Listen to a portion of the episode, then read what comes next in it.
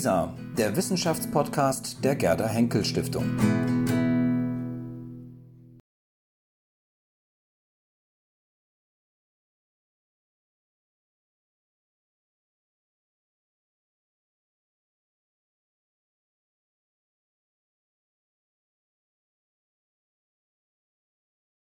Ja, ich möchte Sie jetzt bitten, vielleicht Platz zu nehmen. Wir wollen anfangen, damit wir ungefähr im Zeitplan bleiben. Erstmal herzlich willkommen heute Morgen, äh, der zweite Tag unserer schönen Tagung, die gestern schon so wunderbar viele Türen geöffnet hat. Äh, und wir werden da heute sicherlich lebhaft weiter diskutieren. Unser erster Vortrag ähm, Sie sehen das schon, kommt von Friedrich Steinle, Professor für äh, Wissenschaftsgeschichte hier in Berlin an der Technischen Universität. Und ähm, ja, ich denke, wir werden da heute noch mal einen vielleicht etwas anderen Blick auf die Begriffs, äh, aufs Begriffsverständnis von Leibniz in Bezug auf die äh, Analogien bekommen. Herzlich willkommen.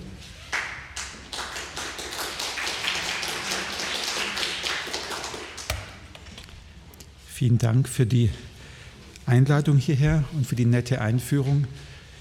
Die möchte ich insofern korrigieren. Ich werde nicht viel über Leibniz sprechen. Ich werde auch nicht viel über Begriffsverständnis bei Leibniz sprechen, sondern mehr über Analogien, wie sie in der, in der Geschichte der Naturwissenschaften ähm, verwendet werden, in einer kreativen Weise.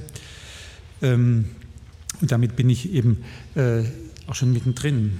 In den Naturwissenschaften spielen Analogien, spielt Denken in Analogien eine breite, eine, eine äh, hochsichtbare Rolle, auch in den physikalischen Naturwissenschaften, mit denen ich mich ausführlicher befasst habe, historisch. Ähm, Analogien spielen hier aber auf ganz unterschiedlichen Ebenen eine Rolle. In der Antike galten sie, haben sie oft funktioniert als regelrechte Mittel von Erklärungen Später mehr und mehr und äh, bis heute viel mehr auf der Seite der Heuristik, in der Methode des Findens, in der Ars inveniendi, wenn wir dann auf Leibniz gehen möchten.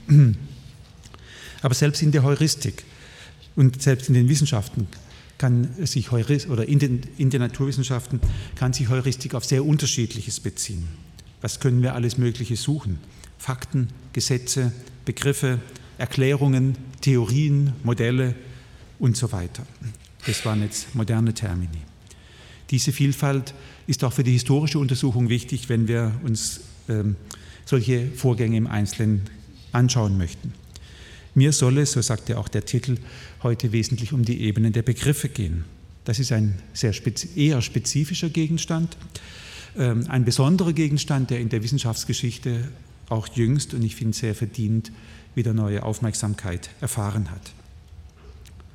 Auf dem Feld der Bildung von Begriffen oder allgemeiner der Begriffsdynamik, äh, so ist meine Vermutung, spielen Analogien immer wieder eine zentrale Rolle und eine sehr fundamentale Rolle.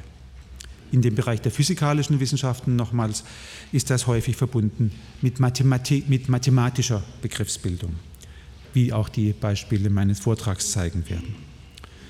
Mein Vortrag heute wird etwas anders sein als die gestrigen. Ich verfolge das eher bescheidene Ziel, Ihnen im Kernstück des Vortrags zwei besonders markante, aber auch historische Fälle, äh, also zwei besonders markante, aber auch historisch besonders bedeutsame Fälle vorzustellen, ähm, an denen sich dann ein paar allgemeine Gedanken entwickeln lassen. Hier die Gliederung, da sehen Sie auch schon die beiden Fälle um die Besonderheiten der besonderen der, der Ebene der, der epistemischen, äh, des epistemischen Levels äh, deutlich zu machen, um die es geht, möchte ich kurz etwas zu, zu sagen, was ich mit Begriffen meine. Zunächst einmal, wir hatten ja das Thema Begriffe auch gestern schon. Und mit meiner Vorrednerin teile ich zumindest diesen, die Überzeugung oder die Einschätzung, aber die ist auch schon fast trivial. Äh, Begriffe äh, sind die Elemente unseres Denkens und sie ordnen erstmal die Gegenstandsbereiche, über, den, über die wir sprechen. Ich beginne mit einem, ich zeige Ihnen ein großes Tableau von, nur um mal die Fülle von Begriffen in, der Naturwissen, in, in den Naturwissenschaften und in, in den, äh, insgesamt in den Wissenschaften zu illustrieren. Das ist das, nur um, um illustrativ, worum es mir gehen soll. Ist ja keinesfalls die Erwartung nun, dass Sie diese Liste im Einzelnen lesen. Sie hat eher illustrativen Charakter. Aber Sie sehen äh, von äh, den Geisteswissenschaften, in denen wir mit Begriffen natürlich genauso operieren wie andere, äh, bis auf der rechten Seite dann zu den härteren Naturwissenschaften oder zu den, äh, auch zur Medizin. Ähm, Begriffe ist unser täglich Brot, äh, mit denen wir, wir können gar nicht anders als damit arbeiten. Unsere Debatten führen wir mit Begriffen. Hm. Man könnte jetzt viel darüber sprechen, was, was ein Begriff genau ist. Das möchte ich hm, durch diese Illustration gewissermaßen ersetzen. Vielleicht aber zwei Hinweise noch. Es gibt hier auf dieser Liste Begriffe, die ihren konstruierten Charakter sehr deutlich machen. Historisch zum Beispiel der Begriff der romantischen Naturforschung, ein ganz interessanter Begriff, aber ähm, der zu einem bestimmten Zweck irgendwann mal konstruiert wurde. Aber in, wir, gehen wir zur Physik, der Begriff der freien Enthalpie, das ist ein Begriff, der irgendwann mal konstruiert wurde, der ein Recheninstrument ist. Ähm, oder auch den der dunklen Energie, von der ein konstruierter Begriff, von dem keiner weiß, ob ihm was Reales entspricht oder nicht.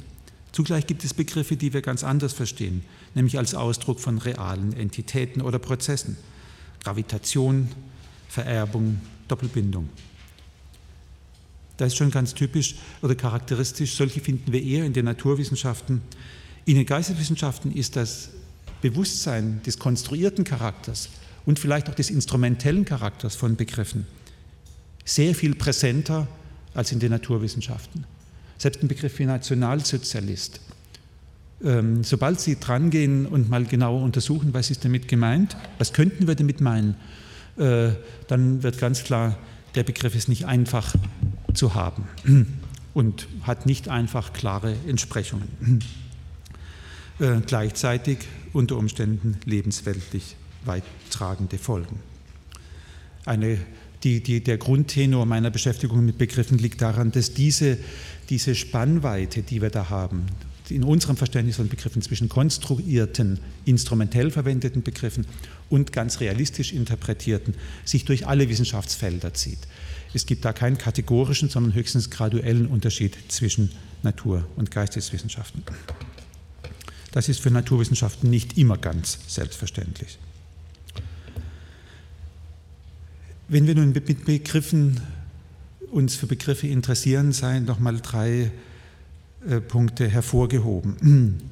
Äh, die, die Eigenheit dieser Erkenntnis, äh, dieses Teils unserer Erkenntnis hervorheben.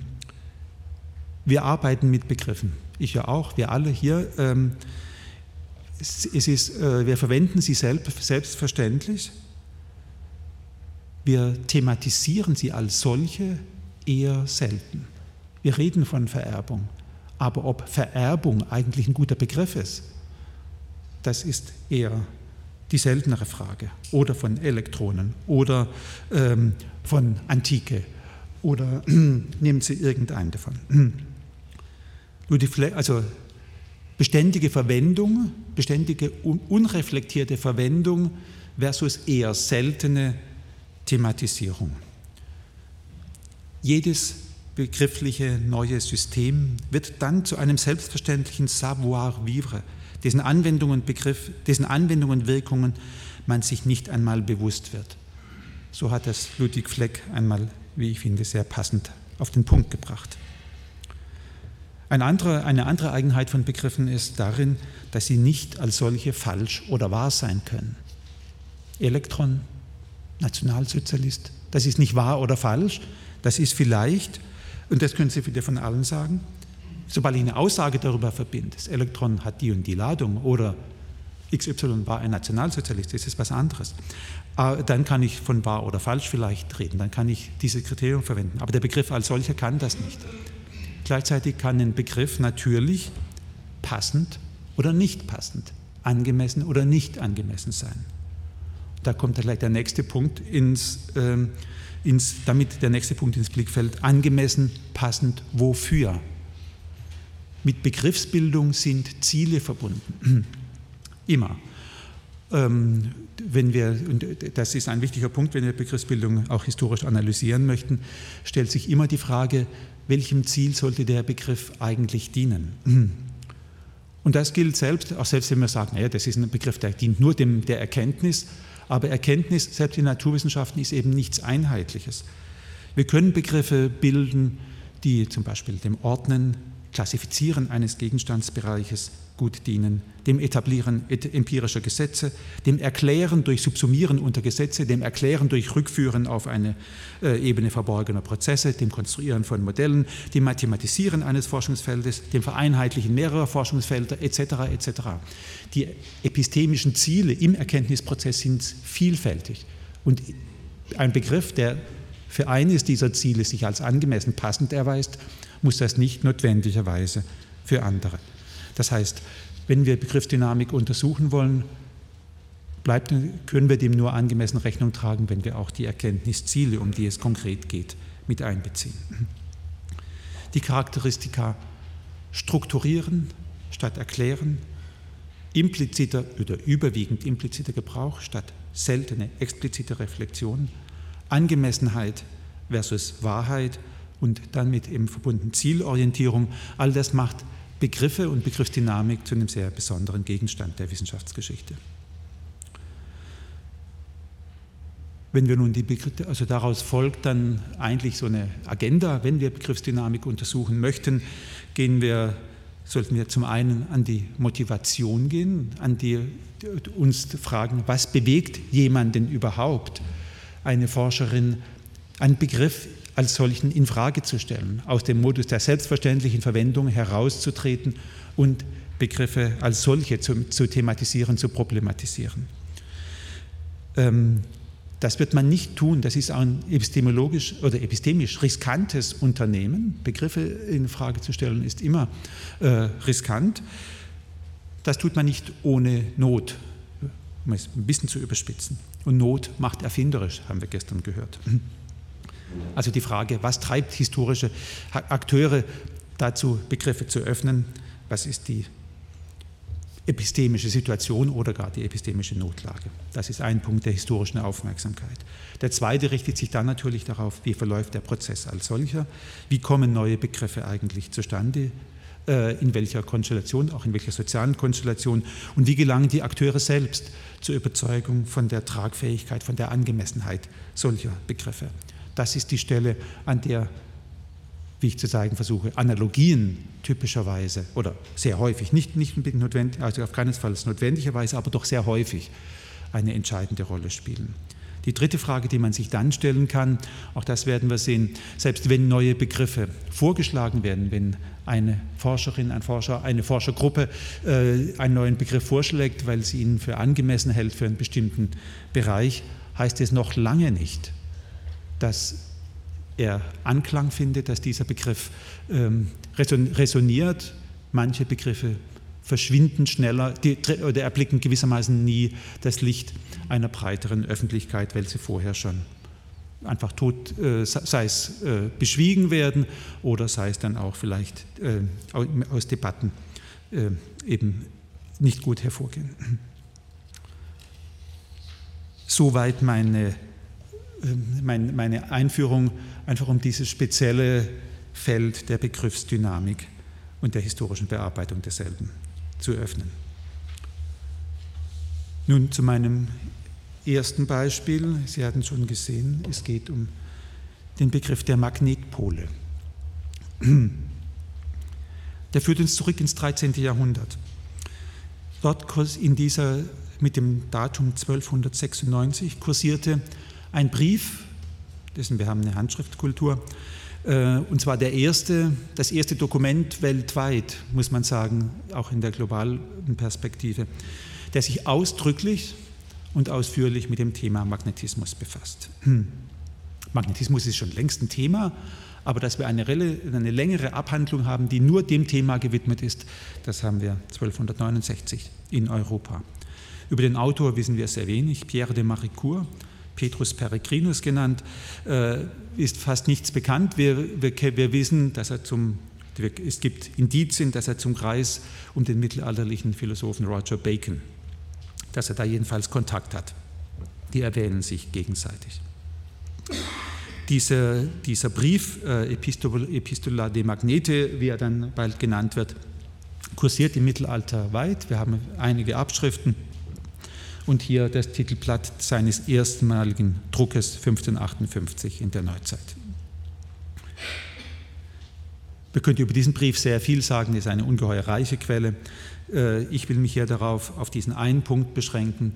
Es ist das erste Mal in der Beschäftigung mit, mit dem Magneten weltweit, dass der Begriff des Magnetpoles auftaucht.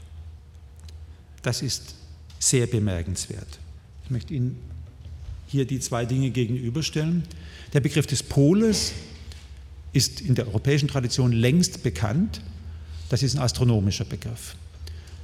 Äh, hier auf der linken Seite sehen Sie eine schematische Darstellung des Weltgebäudes, geozentrisch, selbstverständlich, aber das ist so, wenn wir rausgehen, sehen wir das so.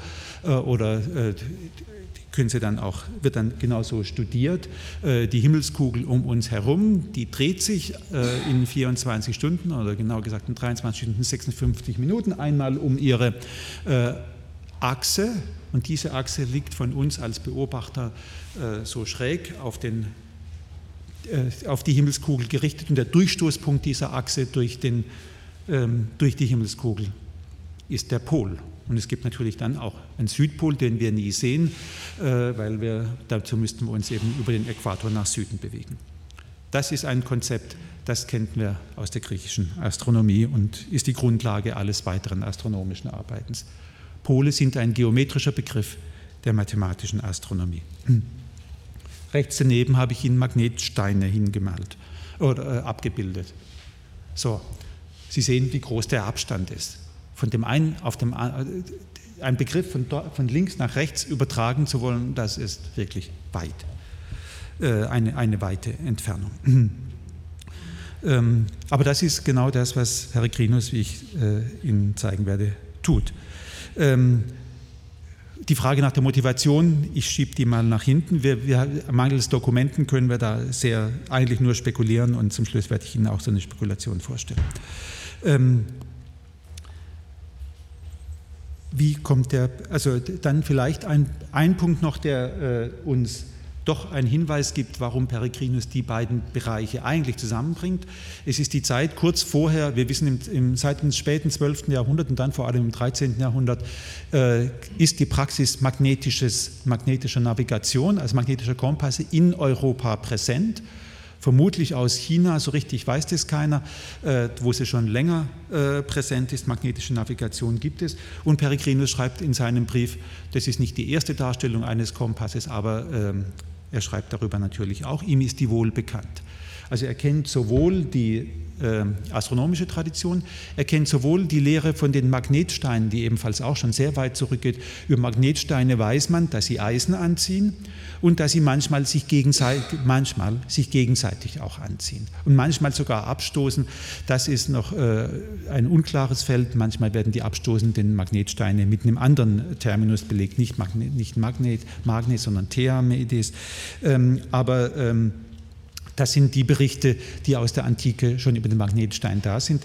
Was bei Peregrinus hinzukommt und eben durch die Praxis der Navigation hinzukommt, ist die Erfahrung, wenn man Eisennadeln mit dem Magneten bestreicht, erreichen die, die mit dem Magnetstein, der als Mineral verstanden wird, ähm, haben die die äh, Eigenschaft oder bekommen die die Eigenschaft, sich nach Norden auszurichten. Grundprinzip des Kompasses. Aber dazu muss man eben den Magnetstein verwenden, Eisennadeln bestreichen und dann plötzlich hat er tatsächlich eine orientierende Funktion. Damit hätten wir eine Brücke zwischen den beiden. Nun, wie finden wir den, ähm, die Einführung des Magnetpoles im Text? Cum in caelo sint duo puncta, sic et in isto lapide in penitus intelliga tua puncta. Also so wie du am Himmel zwei Punkte findest, so findest du auch auf den Stein zwei Punkte. Und er äh, beschreibt die ja noch ausführlicher. Das ist ein klassischer Fall einer Analogie. Wie hier, so da. Ähm, diese Punkte nennt er dann auch ganz schnell Polylapidis. Kennt die Polyzöli und die Polylapidis und macht diese analogische Übertragung ganz konsequent durch. Ähm, fragt sich immer noch, warum tut er das? Äh, dazu sagt er uns erstmal, dazu sagt das ganze, äh, den, den, ganzen Text hindurch nichts. Was er stattdessen tut, ist, er gibt uns zwei Verfahren, wie bestimmen wir diese Pole auf dem Magnetstein. Und hier wird die Analogie weitergetrieben. Er nimmt, er nimmt nicht so einen Stein, wie ich ihn ja abgebildet habe, sondern er sagt, wir müssen den Stein zu einem perfekten Globus formen dann haben wir die Analogie viel stärker, also wir formen den, wir machen den Stein zu einer Kugel ähm, und dann haben wir zwei Verfahren, äh, den Magnetpol, die Magnetpole zu bestimmen. Einmal, indem wir genauso wie hier auf dem Bild ähm, Eisen, Eisennadeln darauf legen. Äh, das reicht, so Peregrinus reicht zweimal wir machen immer, legen Eisennadel drauf, die richtet sich aus auf der Kugel, machen wir einen Großkreis, an der zweiten Stelle machen wir dasselbe, die zwei Großkreise schneiden sich in zwei Punkten und die sind notwendigerweise die Magnetpole. Sie sehen, das hat ein Problem. Woher, wie stelle ich sicher, dass der dritte, vierte, fünfte Großkreis sich ebenfalls noch im selben Punkt schneidet? Das thematisiert Peregrinus nicht. Die zweite, das zweite Verfahren ist, nehme ganz kleine Nadeln, dann fangen die an, sich schräg oder gar aufrecht zu stellen äh, auf der Kugel und die Stellen, an der sie sich aufrecht stellen, das sind die Pole. Hier wird klar, nur die Analogie reicht nicht. Das kann Peregrinus äh, zum Beispiel allein die Behauptung, dass diese beiden Verfahren zu denselben Polen führen, dass jedes für sich eindeutig ist und dass sie zu denselben Ergebnissen führen. Das kann nur empirisch ähm, geprüft oder äh, empirisch äh, bestätigt sein, anders, äh, sonst, sonst ist diese Behauptung nicht ähm, tragbar, wie, wie naheliegend sie auch immer aus der Analogie sein mag. Analogie, äh, äh, Peregrinus verweist auch ganz am Anfang seines Briefes darauf, der, der diese Kunst und diese Lehre von Magneten haben möchte, der muss auch artifex sein. Er verweist auf ein experimentelles Handeln. Das ist ein wichtiger Punkt. Die Analogie alleine reicht nicht aus. Das ist eine bemerkenswerte Mischung, wir würden sagen, mathematischer und physikalischer Verfahren. Noch immer ist unklar, warum der Begriff überhaupt kommt und das ist dann vielleicht diese Stelle, zwei Kapitel später, gibt Peregrinus, und auch das ist eine, das erstmals in der Geschichte der Magnetismusforschung eine Regel dafür an, wie magnetische Anziehung und Abstoßung funktioniert. Wisse also oder nehme also zur Kenntnis als Regel, dass der nördliche Teil des Steins den südlichen Teil anzieht, in einem anderen Stein anzieht und umgekehrt, der, der, der südliche den nördlichen. Das ist die Regel über den Magnetismus, die, äh, die wir dann alle kennen. Nordpol zieht Südpol an und umgekehrt. Hier haben wir die erste Formulierung. Äh, e-, erstmalig überhaupt ist hier diese Regel formuliert. Ob Peregrinus der Erste war, der sie gefunden hat, wissen wir nicht, aber es ist unser erstes schriftliches Dokument. Vielleicht, das wäre die Spekulation, ist das Bestreben, eine solche Regel zu formulieren, die die treibende Kraft hinter der Einführung des Begriffs des Magnetpols, aber mangels weiterer Quellen muss das Spekulation bleiben. Ich möchte damit äh, auch dann zu diesem äh, Fall nicht viel weiter sagen. Ähm, Analogie spielt eine zentrale Rolle. Sie alleine reicht nicht. Es muss Empirie hinzukommen und die kommt auch ganz explizit hinzu. Äh, ähm, und Peregrinus übrigens, das sei auch noch hinzugefügt, geht über die, wenn wir Analogie als eine reine Ähnlichkeit, reine Strukturähnlichkeit auffassen, ohne Wesensähnlichkeit, geht Peregrinus an manchen Stellen eindeutig darüber hinaus, sondern sieht dann doch auch tatsächlich, das wird an Passagen implizit klar in seinem äh, äh, Brief, sie dann doch, hat dann doch die Vermutung, da ist mehr, da ist auch direkt eine, wir würden sagen, physische Wirkung zwischen dem Kosmos und dem, dem auf als Kugel zugeschliffenen Magneten. Also es bleibt bei ihm tatsächlich nicht bei der Analogie, von daher könnte man darüber debattieren. Ich werde auf dieses Grundsatzproblem nachher nochmal zurückkommen. Vielleicht noch ein letzter Punkt, der Begriff des Magnetpols, die, also kurz zum weiteren Schicksal. Ähm, wiederum, könnte, die Leute könnten ja sagen, ja, so what? Äh, wir finden keine Diskussion dazu, dazu haben wir auch zu wenig Materialien, aber wir finden beim äh, ersten großen gedruckten Werk über den Magneten 1600 äh, in, von William Gilbert ähm, der Begriff der Magnetpole selbstverständlich. Er führt, äh, ich habe jetzt das Zitat nicht mit, er beginnt damit relativ am Anfang, jeder Magnet hat einen Nordpol und einen Südpol. Fertig. Der Magnet ist Grund, die, Pol, die Pole sind grundlegende definitorische ähm, Bestandteile des Magneten geworden. Ich springe direkt zu meinem zweiten Fall. Nicht weniger folgenreich, historisch folgenreich und nicht weniger markant. Ein Sprung um 400 Jahre, wir gehen, äh, um 600 Jahre, wir gehen in die Mitte des 19. Jahrhunderts ähm, in eine ganz andere Welt, auch in eine andere intellektuelle Welt. Äh, es geht um Elektrodynamik. James Clerk Maxwell äh, ist vielen bekannt, ist Begründer, die Maxwell'schen Gleichungen sind äh, vielen vertraut oder jedenfalls vertraut, dass es sowas gibt, die Grundlage der modernen Elektrodynamik, die Elektrodynamik des 19. Jahrhunderts und in abgewandelter, durchaus veränderter Form bis heute. Wenn Sie Physik studieren, kriegen Sie irgendwann eine Vorlesung Elektrodynamik und die beginnen mit den Maxwell'schen Gleichungen. Ähm, kurz zwei historische Bemerkungen. James Clerk Maxwell, äh, sehr jung, ist genau als in der Zeit, um die es hier geht, 23 Jahre alt, ist ein mathematisches Genie, kann man nicht anders sagen. In der Schule schon durch äh, mathematische Begabung aufgefallen, hat den besten Abschluss in Cambridge gemacht und sucht sich ein Arbeitsfeld was könnte er jetzt als mathematischer Physiker, so würden wir heute sagen, das ist eine anachronistische Bezeichnung, als Mathematiker der, oder als Physiker, der sich mit äh, mathematischen Mitteln physikalischen Problemen nähert. Was könnte er eigentlich tun? Ähm, er entscheidet sich für Elektrodynamik. Das passiert äh, auch im Kontakt mit seinem durchaus nicht viel älteren, aber doch älteren Freund William Thomson alias Lord Kelvin, der ebenfalls eine mathematische Hochbegabung ist, könnte man nicht sagen, der ihm die Elektrodynamik empfiehlt. Das ist ein hochaktuelles Feld. Ähm, also ein sehr junger äh, Forscher, der gewissermaßen, das ist insofern nicht unwichtig, er ist wenig belastet. Manchmal kann viel Wissen auch viel Belastung bedeuten. Ähm, wie sieht Elektrodynamik in der Zeit aus? Oder was wissen wir über Elektrizität? Der Zustand der Theorien, der theoretische Zustand, das ist der, für den sich Maxwell vor allem interessiert, den beschreibt er selber als unbefriedigend. Man muss so viele verschiedene Formen lernen. Und Sie sehen auch hier, ich habe es nur kurz aufgestellt, es gibt unterschiedliche Ansätze, die teils kompatibel sind, teils auch nicht, äh, die alle auf dem Begriff, das ist der entscheidende Punkt dann für alles Weitere, sie beruhen auf dem Begriff der Fernwirkung, also der Anziehung bzw. Abstoßung elektrischer Ladungen über die Ferne hinweg, typisch nach dem, nach dem Vorbild der Gravitation. Äh, und dasselbe gilt für Magneten.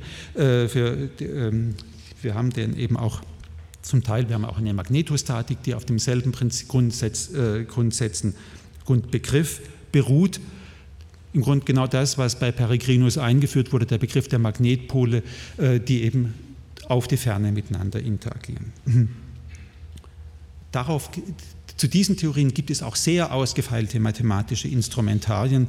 Die beste Mathematik der Zeit tummelt sich genau hier. Maxwell ist nicht zufrieden. Äh, es gibt noch was anderes in den 1850er Jahren. Es gibt einen Michael Faraday, äh, ein Exot, gewissermaßen, zumindest wenn es in der Mathemat um die mathematische Physik geht, nicht in der experimentellen Physik. Experiment, also er ist gefeiert als einer der zentralen Experimentatoren auf diesem Feld, Elektrizität und Magnetismus. Er hat ähm, in den 50er Jahren stellte eine riesige Zusammenfassung vor mit, über, mit Überblicken über ganz viele Felder, aber er hat ein Begriffssystem was keiner versteht. Faraday spricht von Kraftlinien. Er spricht von, ähm, von Feld tatsächlich auch am Ende äh, in, in dieser Zeit ähm, und sagt, diese Kraftlinien sind das zentrale Mittel, mit denen ich alle diese Felder und das ist eben jetzt der große Unterschied zur disparaten Situation, die oben hier steht. Er sagt, mit denen kann ich diese Felder einheitlich erfassen. Diese Kraftlinien ähm, haben viele Eigenschaften. Ich habe sie ja aufgeschrieben. Faraday gibt viele grafische Darstellungen dazu. Man muss aber sagen, Faraday ist mathematisch komplett untrainiert. Manche sagen, vielleicht nicht ganz falsch, über die vier Grundrechenarten ist er hin, nie hinausgekommen, er ist Autodidakt. Ähm, er kennt diese mathematische, diese ausgefeilte mathematische Wissenschaft der Zeit überhaupt gar nicht. Er hat überhaupt keinen Zugang dazu. Seine Begriffe der Kraftlinie formuliert er sehr präzise, er gibt ihre Eigenschaften an. Ähm, in diesen Bildern kann er qualitativ beschreiben, was passiert mit Körpern in Magnet, äh, im Feld von magnetischen äh, Kraftlinien. Körper haben eine eigene äh, Leitfähigkeit, wie er nennt. Wir würden heute von ähm, Permeabilität sprechen. Äh, für Magne also manche drücken, drängen die magnetischen Kraftlinien aus sich heraus, manche ziehen sie in sich herein.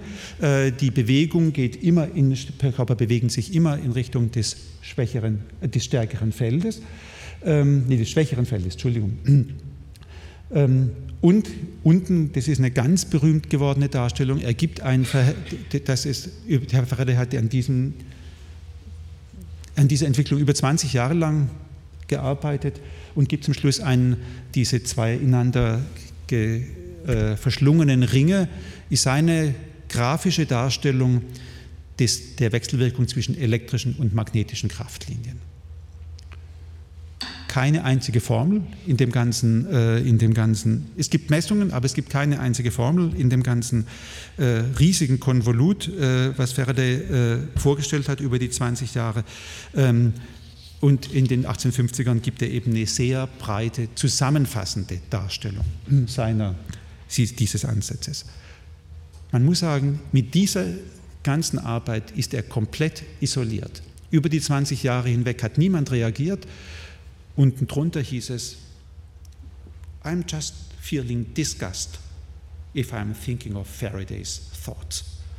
Das war besagter Lord Kelvin 1841, 42 bei Lord Kell, also äh, bei äh, William Thompson hat sich das dann durchaus geändert, äh, aber ähm, hier haben wir gewissermaßen eine, eine, spezielle Konstellation innerhalb der Wissenschaften. Ähm, wohl etablierte, weit kommunizierte mathematische Theorien und einen, die, die aber disparat das Feld nicht äh, vereinheitlichend erfassen und einen singulären bekannten, aber nie von irgendjemandem diskutierten Ansatz, der begrifflich einfach so verschieden ist, dass, dass niemand was damit anfangen kann. Die Leute wissen einfach nicht, was sie damit anfangen sollen. Ähm, nicht jeder neue Begriff findet Resonanz. Faraday hat hier absolut neue Begriffe vorgeschlagen. Der Begriff der Kraftlinie ist komplett neu, ungewohnt, aber er findet keine Resonanz. Nun bemerkenswert, ich sehe, ich muss auf die Zeit schauen, bemerkenswert äh, ist nun der Punkt, dass Maxwell sich tatsächlich entscheidet, zum Teil beraten durch Thomson, in die Elektrodynamik nicht durch Lektüre dieser zahlreichen mathematischen Sätze einzusteigen, sondern durch Lektüre Faradays. Als, er nimmt als ersten Faraday ausführlich zur Kenntnis sehr bemerkenswert. Äh, warum man, also sehr ungewöhnlich auch, warum so einen Exoten erst zur Kenntnis nehmen, wenn für einen, für einen gewieften Mathematiker wie Maxwell ja vielleicht auch die Aussicht bestünde, diese mathematischen Theorien, die bestehenden mathematischen Theorien auf dem Niveau, äh, äh, also vielleicht mathematisch zu vereinen. Und der Umstand, dass, dass Maxwell auch seine Reihenfolge ganz bewusst wählt, bevor er die anderen tief zur Kenntnis nimmt, erstmal Faraday, der verweist darauf, dass er, er, sich auch darüber klar ist, es geht hier eigentlich um Grundbegriffe. Und Grundbegriffe, wenn wir mal damit geimpft sind, die werden wir nicht schnell wieder los. Die können uns auch hindern. Hm. Gut, ähm, nun, äh, also ich hatte hier, glaube ich, noch weitere Erläuterungen. Äh, wir haben äh, präzis äh, gefasste Begriffe, aber ohne mathematische Formulierung. Wir haben einen riesigen Bereich, das ist das, was vermutlich den Faradayschen Ansatz so attraktiv macht für Maxwell, der Verein, einen riesigen Bereich von Erscheinungen, der vereinheitlichend mit einem begrifflichen Ansatz erfasst werden soll. Ähm, und wir haben übrigens, das ist jetzt vielleicht auch einfach eine historische Bemerkung, äh, Faraday gelangt ja dazu zu sagen, der Begriff der Polarität, der ist eigentlich jeden, der ist nicht überflüssig, der mag für Bereiche des Magnetismus äh, gut brauchbar sein, aber ist keinesfalls der Grundbegriff des, des, Magnetismus, auf gar keinen Fall. Also das, was Peregrinus eingeführt hat, wird 600 Jahre später hier aufgrund einer Begriffsentwicklung, die ihrerseits mit einer riesigen experimentellen Tätigkeit zu tun hatte, wieder außer Kraft gesetzt. Ein Begriff verliert seine, nicht sein, seine Existenz, aber doch seine äh, grundlegende Bedeutung. Bei Faraday. Alles Dinge, die, ähm, die diese Sache sehr, die diesen Faradayschen Ansatz sehr besonders machen.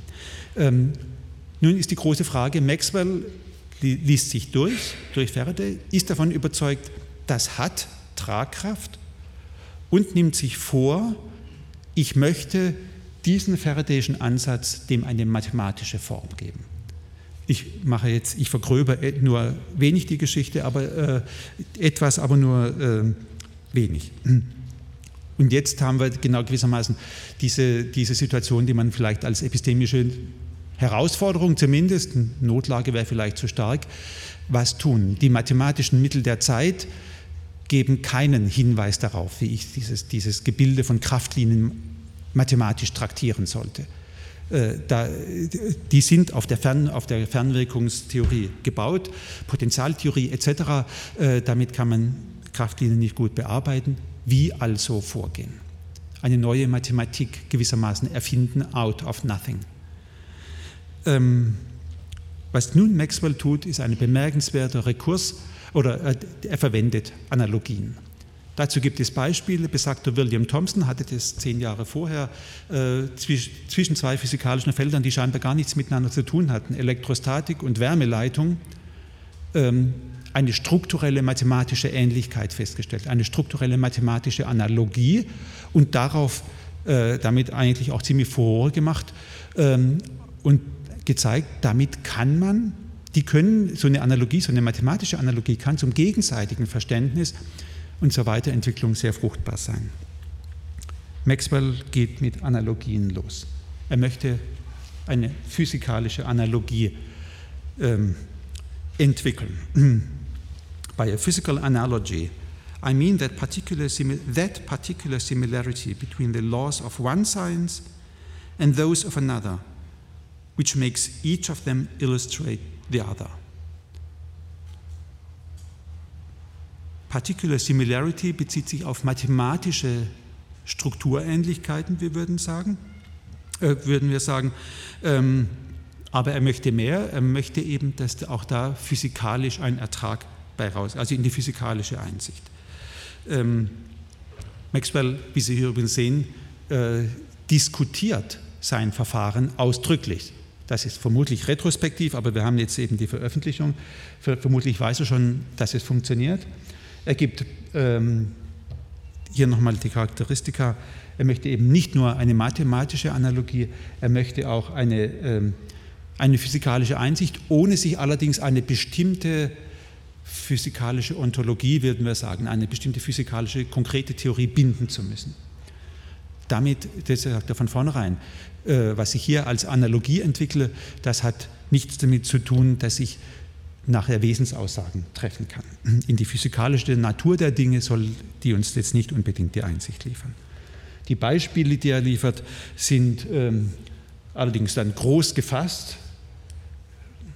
Das Gesetz physikalischer Zahlen, physikalischer Größen versus Gesetz der Zahlen. Ich meine, das betrifft jede Anwendung der Mathematik auf die Physik. Das führt er auch nicht weiter auf, aus. Ähm, wo es dann schon deutlicher wird, äh, sehr viel spezifischer sind die Lichttheorien seiner Zeit. Es gibt die physikalische äh, Theorie des Lichtes, ähm, die auf Korpuskelbezug nimmt, Bewegung von Masseteilchen. Es gibt die Theorie elastischer Schwingungen, Wellentheorie versus Teilchentheorie. Und er sagt, zwischen denen bestehen mathematische Analogien, die uns durchaus helfen, äh, diese Felder weiterzutreiben, aber die eigentlich die zugrunde liegenden Wesensbestimmungen erstmal unangetastet lassen. Und die dritte Analogie, die er als Beispiel anführt, ist die eben erwähnte, die Thomson ähm, vorgeschlagen hatte oder entwickelt hatte als erster. Diese methodologischen Überlegungen Maxwells, die er da äh, uns vorstellt in seiner Veröffentlichung, die 1856 zum ersten Mal in der Abstract 1858 dann ausführlich erschienen ist, äh, die könnte man, da könnte man in die Tiefe gehen. Ich möchte das jetzt nicht tun, sondern möchte Ihnen einmal zeigen, was macht er denn konkret? Wie setzt er das um? Seine Analogie ist insofern interessant, als er, er geht, er stellt eine Analogie zwischen Elektrodynamik, müssten wir sagen, und Hydrostatik her. Hydrostatik ist ein Feld der Zeit, für das gibt es mathematische Methoden. Äh, die zwei Felder sind erstmal phänomenologisch so weit weg voneinander, wie es nur geht. Ähm, irgendwie äh, inkompressible Flüssigkeiten hier, Elektrostatik da oder Elektrodynamik da. Ähm, und Maxwell nimmt auch nicht Bezug auf existierende, auf, äh, auf natürliche hydrostatische Konstellationen, sondern er erdenkt sich eine. Er erdenkt sich eine spezielle hydrostatische Konstellation in der Weise, so dass, deren, dass die vielleicht Eigenschaften hätte, die den Kraftlinien irgendwie analog sind. Äh, dieses Bild ist ein Maxwell'sches Bild. Äh, er stellt sich vor, es gibt äh, ein hydrostatisches System aus Stromröhren, aus vielen Röhren, in der eine inkompressible Flüssigkeit, denken Sie an Wasser, ähm, eben fließt und damit weiß man dann, und dann versucht er jetzt da hydrostatische Gesetze einfach durchzurechnen. Man weiß, wenn ich die, Größe, die Röhre größer mache, fließt dasselbe Volumen eben langsamer, also Volumenerhaltung, Inkompressibilität etc. etc. Ähm, und er entwickelt dieses System der hydrostatischen also der, der Stromröhren immer so weit, dass er viele der genannten Eigenschaften, die Faraday für seine Kraftlinien in Anspruch nehmen wollte, hier gewissermaßen wieder wiederfinden kann. Und Hydrostatik kann man rechnen und damit kann er dann hoffentlich seine Kraftlinien rechnen. Was dann rauskommt, ist, ich gehe jetzt wirklich sehr rasch durch, ist eine Art Wörterbuch. Was ist auf der hydrostatischen Seite äh, und was ist auf der, Elektro, auf der elektrodynamischen Seite ganz allgemein? Ich habe hier äh, zwei Gebiete genommen, Elektrostatik ähm, und Galvanismus, also die Lehre von den konstanten Strömen. Ähm, die Punkte zeigen an, es gibt dann noch, äh, Maxwell wendet dieses dann auch auf ganz andere äh, elektrodynamische Felder an. Und Sie sehen, Geschwindigkeit wird hier in der Elektrostatik der Intensität der Kraftlinie äh, wird dann analog, die Fließrichtung wird die Richtung der Kraftlinie, die Quellen, aus denen das Wasser herauskommt, ist die positive Ladung, die senken die negative Ladung etc. etc er entwickelt und das, das erfordert dann wirklich ähm, viel, viel äh, auch konkrete mathematische Arbeit, äh, diese Analogien durchweg. Sie sehen zum, zum äh, also mittlere Linie, mittlere Spalte ist Elektrostatik, äh, es gibt die, den Galvanismus etc. etc. Er führt das durch für ähm, die Elektriker, also Elektrostatik wird dann sofort komplizierter, wenn sie andere Materialien einführen. Äh, für den Magnetismus, Magnetostatik würden wir sagen, Dia- und Paramagnetismus, äh, Dinge, die Faraday eben ganz ausführlich gemacht hatte, galvanische Ströme habe ich schon. Und für einzelne Spezialfälle der Elektrodynamik, nämlich Wechselwirkung von konstanten Strömen. Das gelingt ihm und damit hat er erstmals mit dieser durchgehenden Analogisierung eine mathematische Darstellung für diese Kraftlinien. Ähm, was ihm nicht gelingt, ist die zwei sehr zentrale Felder der Elektrodynamik einzubeziehen, nämlich die äh, Induktionseffekte, die natürlich die entscheidenden sind, wenn es um Stromgeneratoren zum Beispiel geht. Bedenken Sie, das ist eine Zeit, in der Elektrotechnik beginnt, die Welt zu erobern. Ähm, Elektromagnetismus, Induktionseffekte und Magnetooptik, die kriegt er alle nicht äh, wirklich erfasst. Mit diesem ersten Aufschlag 18, wie gesagt, 1856 erstmals vorgestellt, äh, 1858 veröffentlicht. Ähm, das heißt, Maxwell ist nicht zufrieden mit sich selber. Er arbeitet weiter, entwickelt eine weitere Analogie, um diese neuen, diese, diese zentralen, äh, wichtigen, aber eben vorher nicht äh, beinhalteten Effekte auch mit einschleichen, äh, ein, ein, ähm, beziehen zu können. Und ähm, die neue Analogie sieht völlig anders aus. Jetzt sind es nicht mehr Röhren, durch die eine Flüssigkeit in eine Richtung strömt, sondern Röhren, in denen gewissermaßen zylindrisch eine Flüssigkeit rotiert. Sie sehen, das ist schon ein ziemlich komplexes, äh, eine Vorstellung, äh, eine ziemlich komplexe hydrodynamische Vorstellung, die er sich da macht. Aber die werden, äh, also die, die, die Rede ist von Maxwell'scher Wirbeltheorie und dieses Bild hier, das ist jetzt ein Maxwell'sches Bild, das ist eine spätere das ist der Versuch einer, einer Veranschaulichung, ein späterer Versuch.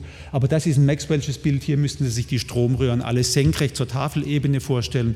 Und dieses Bild wird dann sehr komplex. Es soll ein hydrodynamisches Bild darstellen. Was Maxwell hier äh, macht, natürlich hier stark schematisiert. Äh, diese Stromröhren ähm, werden hier konkret, das sind diese Wirbelröhren, die müssten Sie sich vorstellen, aus der Tafel hier, hier rausschauend. Äh, und die, die, hier ist die Wirbelrichtung in, gegen den Uhrzeigersinn, hier ist die Wirbelrichtung im Uhrzeigersinn. Ein sehr komplexes System, was ihm aber schließlich erlaubt, tatsächlich ähm, auch ähm, Analogien, also Induktionseffekte äh, und ähm, Elektromagnetismus insgesamt einzubeziehen. Wieder kommt eine Art Wör äh, Wörterbuch raus und Sie sehen, es kommen andere, äh, Magnet, äh, andere ähm, Größen auf der rechten Seite. Die beiden Analogien, die beiden äh, hydrodynamischen äh, Systeme, die er sich ausgedacht hat, sind komplett inkompatibel. Die kann man nicht aufeinander abbilden, das weiß Maxwell auch, das ist ihm aber auch egal. Hauptsache, es gelingt ihm, mathematische Strukturen zu entwickeln, mit denen er äh, dann die Kraftlinien beschreiben kann. Zusammenfassend. Was Maxwell gelingt, ist eine mathematische Formulierung der Kraftliniendynamik, wenn, wenn Sie so wollen. Die mathematischen Mittel nimmt er erstmal gewissermaßen der Sache nach aus einem anderen Bereich der Hydrodynamik. Die sehen dann durch ihre Übertragung auf diese, durch diese sehr komplexen Systeme, die er dadurch äh, rechnet, dann doch, die verändern sich sehr stark. Es entstehen neue mathematische Begriffe, die sind in den frühen Veröffentlichungen, Sie sehen hier, die ist 1861, 62, es folgen zwei weitere, 1873, seine zusammenfassende Darstellung Treatise on Electricity and Magnetism, ähm, und da haben wir dann zum ersten Mal die vier Maxwell'schen Gleichungen äh, als System. Und wir haben gewissermaßen auch neue mathematische Mittel, äh, die wir heute als dreidimensionale äh, Vektoranalysis äh, ansehen, mit so Begriffen wie Rotation, Divergenz äh, etc. Räumliche Differentialoperatoren führt er hier ein. Also da entsteht ganz viel neue Begriffs-, mathematische Begriffsbildung. Ähm, und eben ein, äh, ne, ein, ein, System der Elektrodynamik. Äh, in dem späten Werk spielen diese Analogien keine Rolle mehr. Sie haben ihm dazu gedient, sie waren eine Krücke, äh, um diese mathematischen Werkzeuge zu entwickeln. Er spricht immer davon, auch in seinen frühen Veröffentlichungen, das sind imaginierte Flüssigkeiten, eine mechanische Fiktion. Realitätsansprüche hat er ausdrücklich keine und entfernt sich je länger, desto mehr davon. Mhm. Ähm, zwei äh, Wissenschaftshistoriker, die sich jüngst mit der Sache nochmal ausführlicher beschäftigt haben, Giora Hon und Bernhard Goldstein, äh, verweisen darauf mit äh, äh, durchaus Bezug auf eine vorige Arbeit, dass das so ein sehr spezieller Typ von Analogie ist. Das analoge System, was hier auf der linken Seite steht, ist ja nicht ein System, was, was es einfach gibt. Es gibt sowieso nicht und nirgendwo. Das ist ein erdachtes System, ein imaginiertes, eine mechanische Fiktion, die er sich ausdrücklich dazu ausdenkt, allerdings in einem Feld, dessen Gesetze bekannt und mathematisch formulierbar sind. Horn und Goldstein sprechen deshalb von einer contrived analogy, wenn Sie wollen, gekünstelte Analogie, arrangierte Analogie. Sie sagen, das ist eigentlich der erste Schritt hin zu einer, dem, was wir heute physikalische Modellierung nennen. Ähm, das ist aber ein Begriff, der im 19. Jahrhundert nicht existiert. Gut, aber wir sehen den Übergang dahin. Kurz Anblick auf diese beiden Fälle zusammen. Ähm, ne, ich wollte so. Beide Fälle haben äh, manche Gemeinsamkeiten, enorme historische Wirksamkeit, muss ich nicht nochmal betonen. Ähm, du, also wie gesagt, äh, sie zeigen auch, dass solche dann entwickelten Begriffe auch wieder ihre, zum, ans Ende ihrer Zeit kommen können. Das gilt sowohl für den Polbegriff ähm, als auch für die Feldbegriffe. Schon im 20. Jahrhundert sieht, der, die, sieht die Maxwell'sche Feldtheorie deutlich anders aus, als Maxwell sie eigentlich konzipiert hatte. Bis auf die mathematische Gestalt, die ist geblieben. Hm? In beiden Fällen haben wir die Übertragung einer bekannten Begrifflichkeit auf ein neues Feld mit dem zentralen Mittel der Analogie. Bei beiden sind die mathematische und geometrische Struktur das, worum es geht. Äh, auch die Magnetpole sind ja eigentlich dann eine geometrische Struktur auf dem Magneten. In beiden ist aber auch klar, die Übertragung muss sich empirisch bewähren. Das ist nochmal ein kurzer Blick auf Maxwell Wert. Maxwell macht, das weiß er auch selber, sagt er auch, er macht praktisch kein einziges Experiment. Und es gelingt ihm, ein komplettes Feld zu mathematisieren. Wie kann das gehen? Maxwell ist da ganz explizit und ganz reflektiert. Er sagt, die Empirie steckt in den Faradayschen Begriffen. Die sind dermaßen empiriegesättigt, an, den, an der Empirie entwickelt, an der Empirie bewährt. Da muss ich als kompletter experimenteller Laie nicht anfangen zu experimentieren. Er übernimmt die empirische Sättigung von Faraday, auch ein, ein sehr besonderer Fall, anders als Peregrinus, der sich es selber ähm, natürlich ins Zeug legen muss. Es gibt auch Unterschiede zwischen den beiden, klarerweise. Also ganz abgesehen davon, von den komplett unterschiedlichen historischen äh, Konstellationen, äh, aber auch im Verständnis von Analogie. Ähm, erstens finden wir bei Maxwell eine ausdrückliche Diskussion des Verfahrens als solche. Das ist bei Peregrinus nicht, wäre im 13. Jahrhundert allerdings auch sehr, sehr verwunderlich, wenn einer da ein solches Verfahren ausdrücklich diskutieren würde. Von daher ist diese, diese, diese, dieser Unterschied nicht sonderlich verwunderlich. Ähm, ein anderer Unterschied betrifft die Interpretation der Analogie. Darauf hatte ich ja schon verwiesen. Ähm, bei Peregrinus, den führt der Erfolg der Analogie dahin, immer stärker auch eine Wesensähnlichkeit oder gar dann vielleicht Wesensgleichheit anzunehmen. Maxwell gibt genau den Unterschied in die, andere Richtung. Äh, er beginnt mit einem, mit einem äh, äh sozusagen agnostischen oder instrumentellen Verständnis der Analogie und das bleibt und wird eher noch verstärkt. Also Analogien lassen sich sehr unterschiedlich dann interpretieren, aber ihre instrumentelle Funktion in der Heuristik, ich glaube, die ist in beiden Fällen, ja, glaube sehr klar. Lassen Sie mich zum Schluss noch, äh, damit es nicht bei den beiden bleibt, ähm, Sie könnten ja sagen, na, der hat sich jetzt zwei Fälle rausgesucht, wo es eben besonders so ist. Aber äh, meine historische äh, oder Überzeugung als Wissenschaftshistoriker in dem Fall ist, wenn wir nur schauen, wir finden sehr viele Fälle solcher Verwendungen von Analogien. Lassen Sie mich ein paar nur kurz andeuten. Ähm, Newton war gestern schon genannt.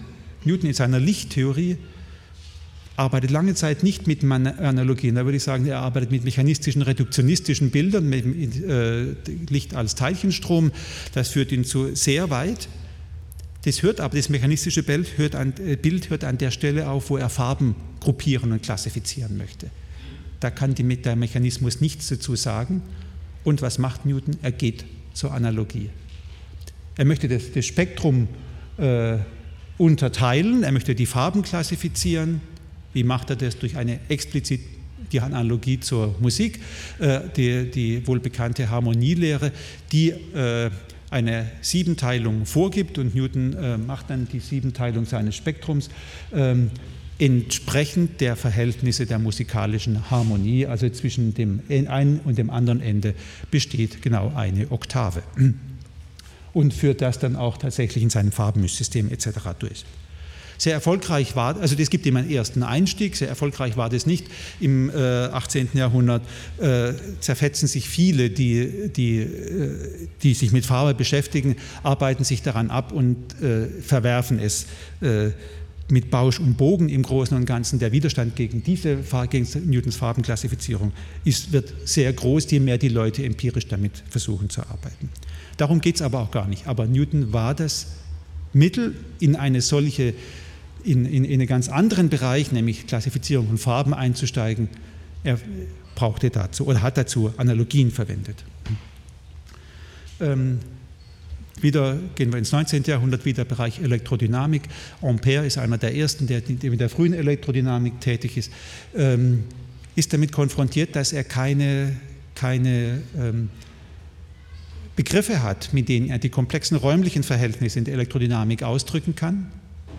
Was macht er? Er macht die Analogie zu einem Schwimmer auf einem Fluss, der die Richtungen, der Schwimmer hat eine Richtung, er hat eine rechts und links, der Fluss hat eine Richtung. Damit hat man schon mehrere räumliche Richtungen, die man miteinander in, in Verbindung bringen kann. Und manche von Ihnen, äh, es gibt ja manche Ältere hier, werden vielleicht in der Schule die Ampere'sche Schwimmerregel gelernt haben.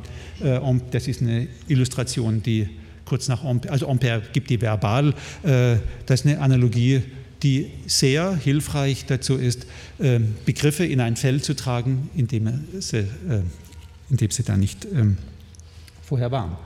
Ähm, wiederum bleiben wir bei Spektren und Optik. Die erste Mathematisierung von Spektrallinien, das hat äh, mein Kollege Klaus Henschel aus Stuttgart vor ein paar Jahren entdeckt, geschieht durch einen Oberstufenlehrer, äh, der griechische Säulen mit Spektren vergleicht. Spektralanalyse war all over the place. Ähm, und hier lässt, hieran lässt sich reicht, leicht eine geometrische Regel entwickeln. Und Balmer versucht, die analog aufs Spektrum zu übertragen und hat empirischen Erfolg. Das ist der Einstieg in die, äh, in das, in, in die mathematische Analyse von Spektren. Er geschieht durch Analogie, führt dann ganz, ganz woanders hin, wieder etwas, was wir gestern schon hatten. Ähm, das gibt überhaupt den Einstieg, Spektren, äh, die über Spektren Atome interpretieren zu können. Äh, und wir wissen, äh, Bohr, und Bohr entwickelt ein Atommodell, Sommerfeld führt es weiter, die, die frühe Quantenmechanik arbeitet Tukur mit der Analogie eines Planetensystems, hier schön dargestellt, das ist eine spätere Darstellung, aber hier Sommerfelds eigene Aufzeichnungen. Ähm, eines Planetensystems mit dem Atom. Beide wissen natürlich, die haben nichts miteinander zu tun, aber mathematische Strukturähnlichkeiten, Analogien tragen uns hier weiter. Insgesamt hoffe ich, dass auch solche Beispiele doch deutlich machen, dass das hohe kreative Potenzial von Analogien just im Bereich der physikalischen Begriffsbildung. Vielen Dank.